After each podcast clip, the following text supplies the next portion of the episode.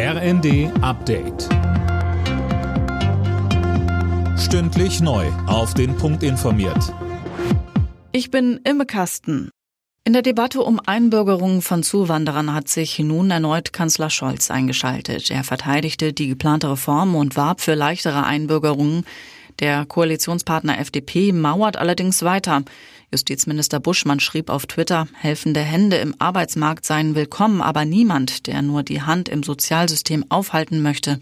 Das gelte auch für die Staatsbürgerschaft. Bundespräsident Steinmeier hat China dazu aufgerufen, die Meinungsfreiheit zu achten. Das sei ein wichtiges Gut, sagte Steinmeier mit Blick auf die aktuellen Protestkundgebungen in China.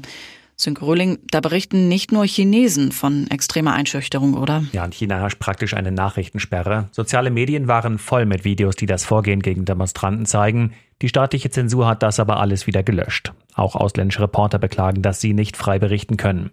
Wie weit der Arm des Staatsapparates reicht, zeigt ein Beispiel unserer Recherche. Ich wollte mit einer Chinesin darüber reden, die seit einigen Jahren in Deutschland lebt. Öffentlich will sie aber lieber nichts dazu sagen, weil sie einfach Angst davor hat, nicht wieder in ihre Heimat zu können. Europol verbucht einen Erfolg gegen den internationalen Drogenhandel. Ein Superkartell wurde laut den Ermittlern zerschlagen. Es soll für ein Drittel des europäischen Kokainhandels verantwortlich sein. Bei Razzien in mehreren Ländern wurden fast 50 Verdächtige festgenommen. Darunter sollen auch wichtige Drahtzieher sein. Außerdem wurden mehr als 30 Tonnen Drogen beschlagnahmt. Die großen Autobauer fahren weiter Rekordgewinne ein. Das zeigt eine Studie der Unternehmensberatung Ernst Young. Vor allem Premium-Autos verkaufen sich blendend. Für viele Zulieferer wird die Luft dagegen immer dünner.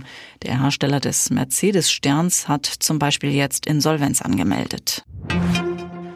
Portugal und Brasilien stehen im Achtelfinale der Fußball-WM. Portugal setzte sich am Abend mit 2 zu 0 gegen Uruguay durch. Brasilien gewann gegen die Schweiz mit 1 zu 0. Außerdem holte Ghana einen 3 zu 2 Sieg gegen Südkorea. Und Kamerun und Serbien spielten 3 zu 3.